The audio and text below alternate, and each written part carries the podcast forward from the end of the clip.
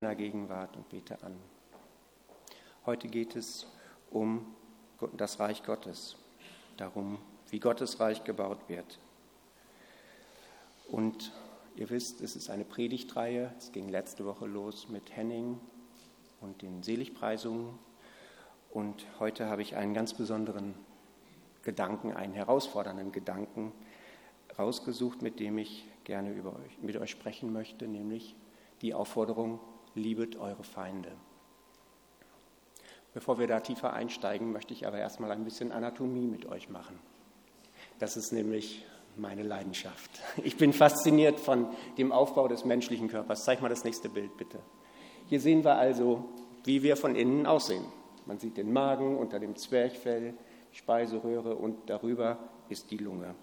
Auf dem nächsten Bild sieht man es noch mal ein bisschen genauer. Oben Lunge, Zwerchfell, Magen. Soweit verstanden? Prima. Tja, äh, manchmal gibt es Situationen, da läuft es nicht so gut. Da rutscht nämlich der Magen durch das Zwerchfell oben in, das, in die Gegend, da wo eigentlich die Lunge sitzt. Zeig mal das nächste Bild. Da. So sieht das aus. Und man nennt das ein Upside-Down-Magen.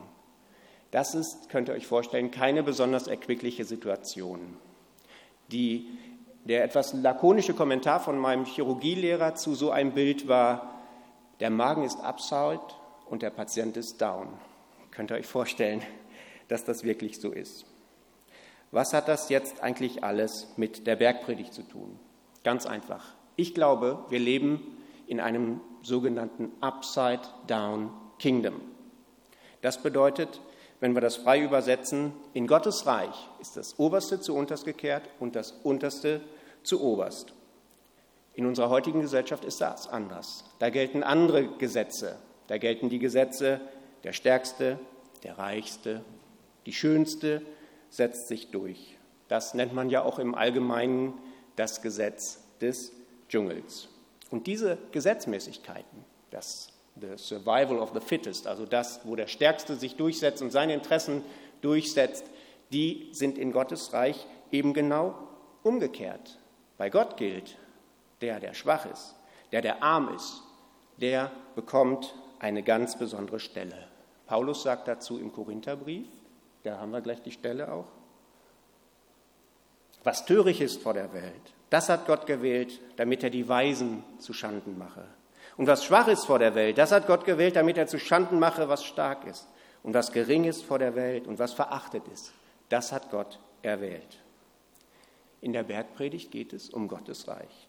Wie können wir miteinander zu seiner Ehre in Gottes Reich leben? Hier möchte ich mal einen kleinen Moment innehalten, weil ich merke, werfe hier mit Begriffen um mich, die sind vielleicht nicht für jeden verständlich. Gottes Reich, was ist damit eigentlich gemeint? Vielleicht mal ein kleiner Exkurs, um das näher zu erklären.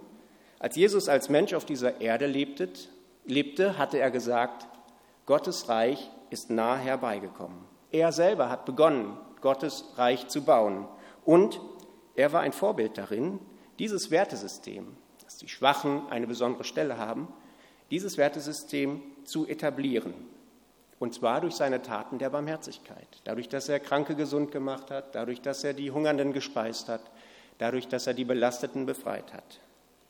Und die Bergpredigt ist ja nun dafür da, um diese Werte an uns zu vermitteln. Wir haben ja letzte Woche gelernt, wenn ihr dabei wart, dass die Bergpredigt nicht für die Zukunft, für den Himmel geschrieben ist, sondern für uns hier und jetzt auf der Erde, da wo wir leben.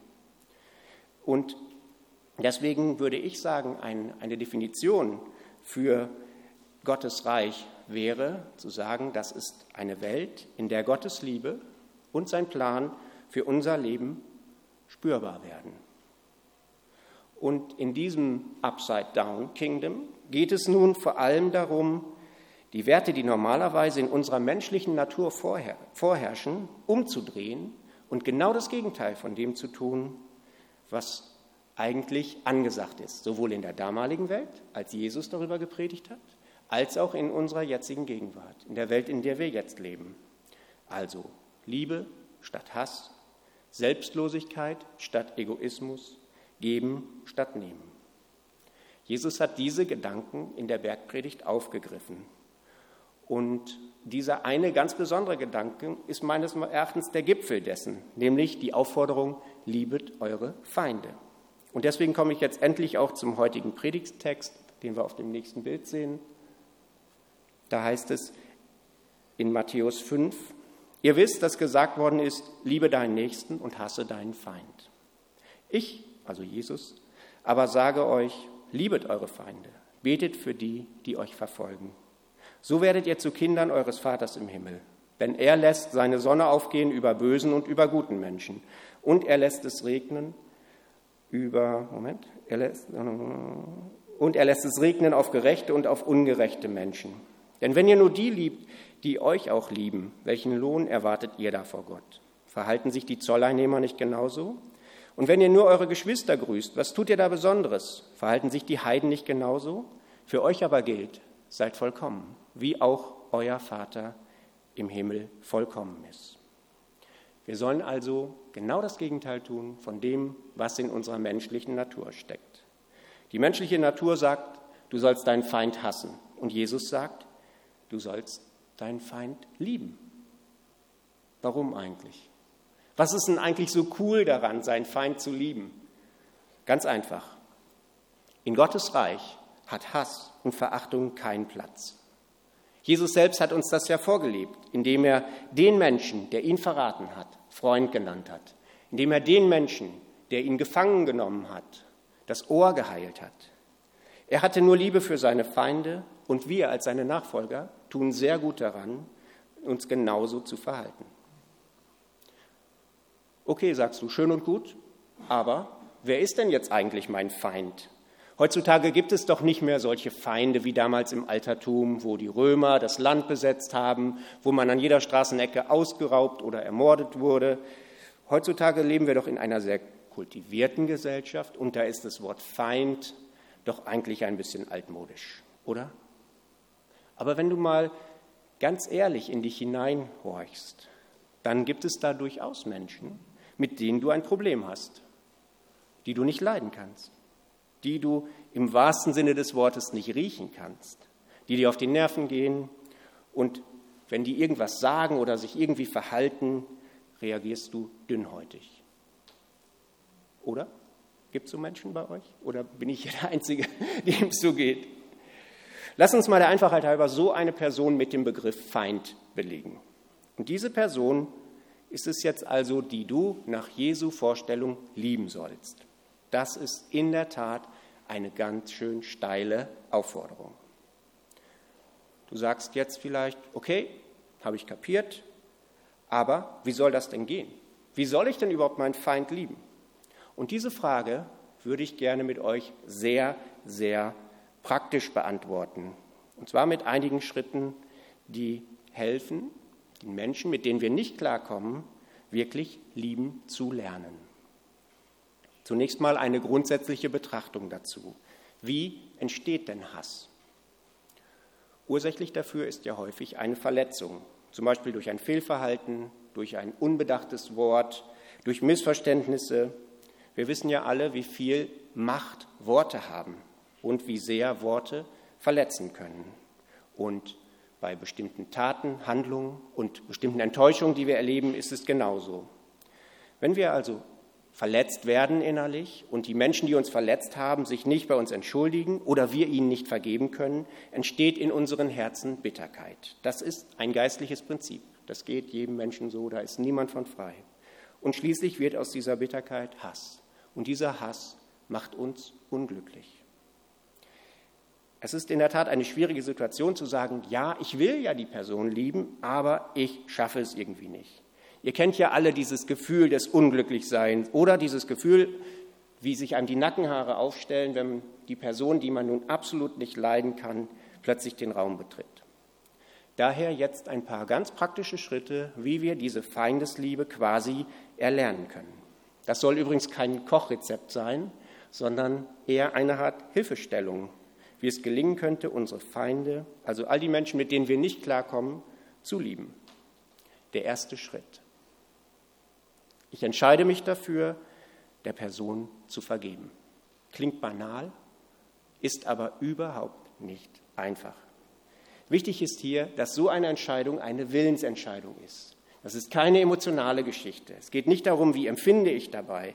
Unter uns gesagt, ich muss mich auch jeden Morgen aufs Neue entscheiden, aus dem Bett aufzustehen, obwohl ich mich ganz anders, was ganz anderes dabei empfinde. Und auch hier geht es darum, unabhängig von dem, was ich gerade empfinde für diese Person, diese Entscheidung für mich zu treffen, mich festzulegen, zu sagen, jawohl, ich will dieser Person vergeben. Und deswegen treffe ich eine bewusste Entscheidung. Der zweite Schritt. Mindestens genauso wichtig ist aber, dass ich selber um Vergebung bitte. Und zwar zunächst einmal Gott. Denn diese miesen Gedanken, die ich über diese Person habe und die zum Hass geführt haben, die gefallen Gott nicht und die betrüben ihn. Und ich möchte Gott nicht enttäuschen. Ich möchte nicht, dass er traurig über mich ist. Ich möchte, dass er sich über mich freut. Und deswegen bitte ich ihm um Vergebung, wenn ich miese Gedanken, schlechte Gedanken über Leute habe um mich herum. Und nur so kann ich in meinem Herzen Platz schaffen, um den Menschen, den ich eigentlich nicht leiden kann, zu lieben.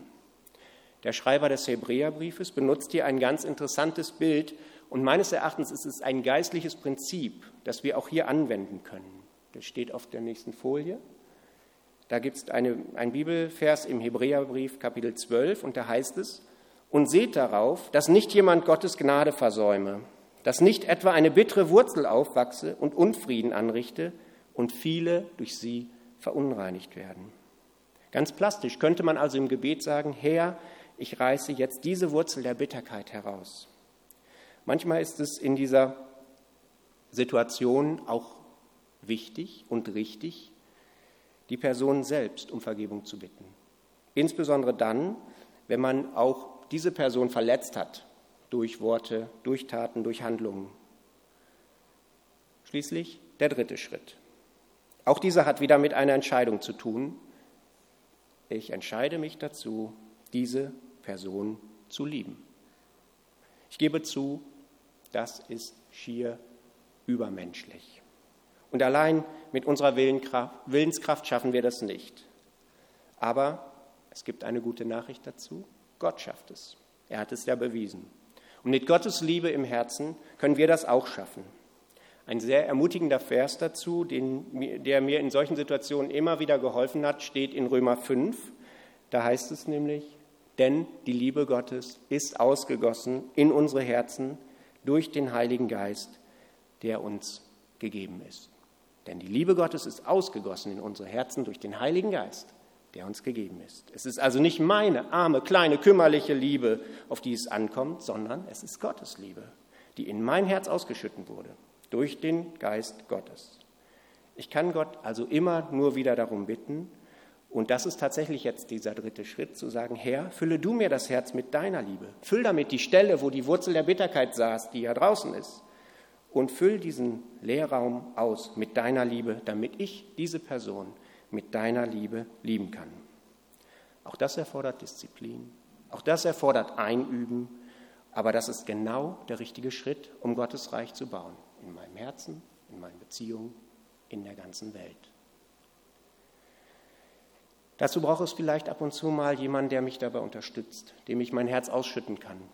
Ein Freund, ein erfahrener Christ, Seel, ein Seelsorger. Aber es bringt mich weiter in meiner persönlichen innerlichen Heilung. Also die drei Schritte. Ich bitte, ich vergebe der Person, ich bitte um Vergebung, ich entscheide mich, die Person zu lieben. Ich komme zum Schluss. Liebet eure Feinde. Tut wohl denen, die euch hassen. Betet für die, die euch verfolgen.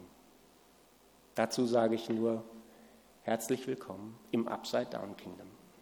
Darum geht es. Gottes Reich, in dem die Werte dieser Welt auf den Kopf gestellt werden. Gottes Reich, in dem Hass keinen Platz hat. Gottes Reich, in dem übrigens auch eine Stelle für dich frei ist, als Mitarbeiter Gottes. So nennt Paulus uns übrigens im Korintherbrief, ein Titel, den wir wirklich mit Stolz tragen können. Wir sind Mitarbeiter Gottes. Das ist ein Privileg. Aber ich will dir nicht verhehlen, dass es tatsächlich auch mit Arbeit, Mitarbeit zu tun hat. Denn wenn in seinem Reich, in seinem Mitarbeiterteam Hass keinen Platz hat, Wenn Feinde zu Freunde werden, dann erfordert es in der Tat auch von uns, fleißig und diszipliniert zu sein. Die Schritte dazu habe ich euch aufgezeigt.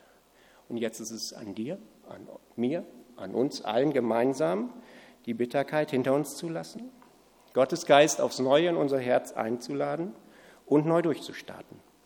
Ich bin davon überzeugt, dass das einen gewaltigen Eindruck machen wird auf die Menschen um uns herum und dazu beitragen wird, dass Gottes Reich expandiert. Amen.